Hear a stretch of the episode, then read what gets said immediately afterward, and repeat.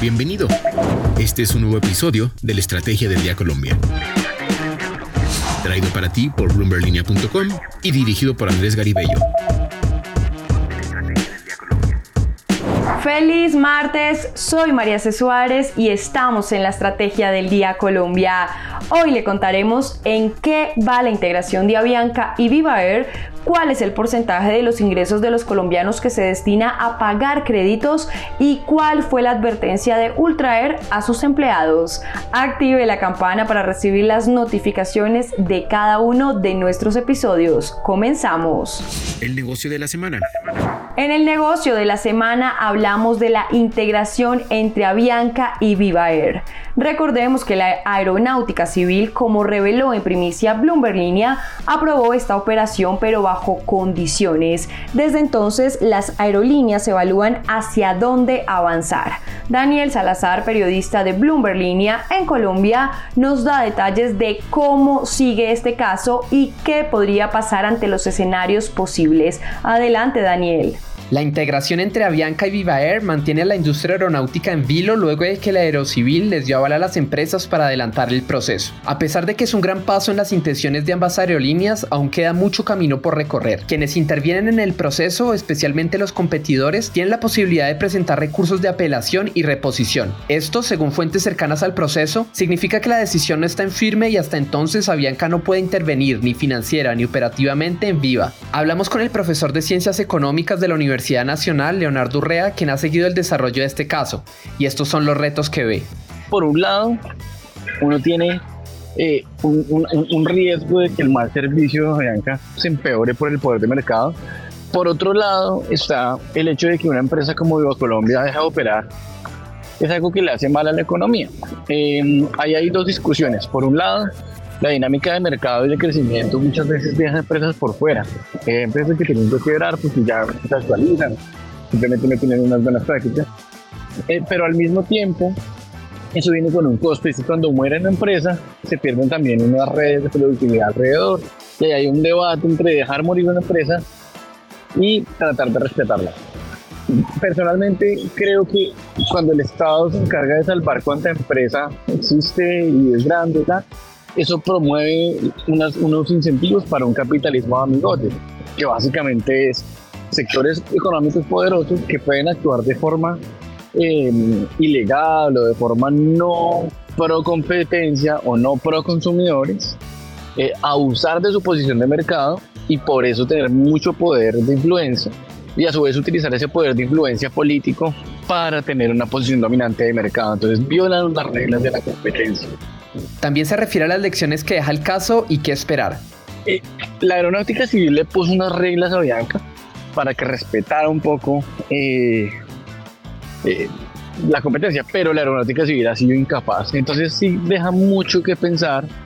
bien porque se salva Viva Colombia, pues, pues hay algunas rutas que va a cubrir, pero pues si Viva Colombia pierde mercado, pues igual podría llegar otra aerolínea.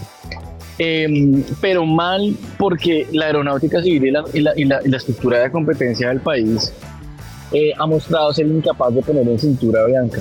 Em, y a Bianca, digamos, las aerolíneas en particular tienen un poder de mercado donde pueden ser abusivas con los consumidores y si nadie las pone en cintura, pues entonces hay un problema. Entonces, pues se vuelven muy poderosas y capturan la regulación, eso se vuelve una forma eh, de inoperancia estatal que promueve simplemente unos intereses privados. Si quieres saber más de este tema, lo invitamos a leer bloomberlinia.com lo que debes saber.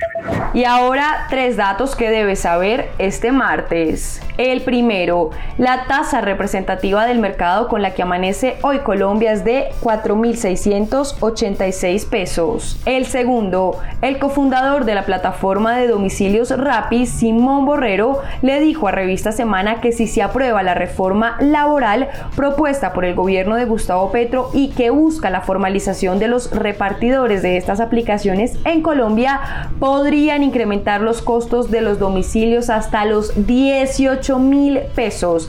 Y es que recordemos que uno de los objetivos de este proyecto es que las plataformas digitales o de reparto respondan por la seguridad social de todos sus trabajadores. Y el tercero, la aerolínea de bajo costo Ultra Air comunicó a sus empleados las presiones financieras que la han llevado a presentar demoras en el pago de sus salarios y ha confirmado que está operando solo con tres aviones. Esto a pesar de haber informado en días pasados sobre una presunta capitalización de sus accionistas. Bloomberg Línea confirmó que una comunicación interna enviada a los empleados de esta aerolínea señala lo siguiente.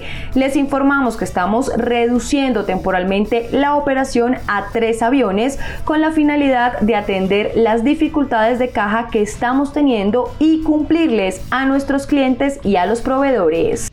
¿De qué estamos hablando? Hablamos de las garantías crediticias que juegan un rol indispensable al momento de solicitar un préstamo debido al respaldo que representan para este tipo de trámites. Sin embargo, ¿qué tan fácil es conseguirlas? ¿En qué tipos de créditos son más demandadas? ¿Y qué sectores son los que más las requieren? En entrevista con Bloomberg Línea, David Bocanument, presidente del Fondo de Garantías, una sociedad de economía mixta, dijo que con la inflación actual, que recordemos se ha situado en máximos históricos y en febrero llegó a 13,28%, cobra especial relevancia el respaldo a los créditos y que el incremento de las tasas de interés en los últimos meses ha impactado de manera negativa el endeudamiento de los hogares en el país. Manifestó que hoy se puede decir que un promedio de 35% de los ingresos de los colombianos está siendo destinado al pago de las obligaciones crediticias, que es un nivel alto frente a lo que se veía normalmente y que esta es una situación que se espera sea temporal y que en la medida en que la inflación comience a bajar y se pueda retornar a una estabilidad en las tasas por parte de la República, pues pueda ceder el endeudamiento de los hogares colombianos. En esa línea indicó que el año pasado de los 6,7 billones de pesos que respaldó el Fondo de Garantías en nuevos créditos de consumo en el país, el 35% fue para créditos de libre inversión, lo que representó 2,2 billones de pesos, cerca del 28% en libranzas 1,7 billones de pesos y el 15% para motos, más de 980 mil millones de pesos. Para leer esta entrevista completa, visite ahora mismo bloomberlinia.com. Recuerden seguir este podcast y activar la campana para recibir las notificaciones de cada episodio y así estar al tanto de lo que pasa con la economía y los negocios. Los invito también a que visiten bloomberlinia.com donde pueden ampliar cada uno de los temas que tratamos hoy. No olviden que acá está la información independiente que une a América Latina. Nos escuchamos mañana. Esta fue la Estrategia del Día Colombia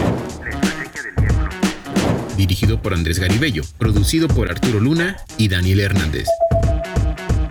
Que tengas buen día.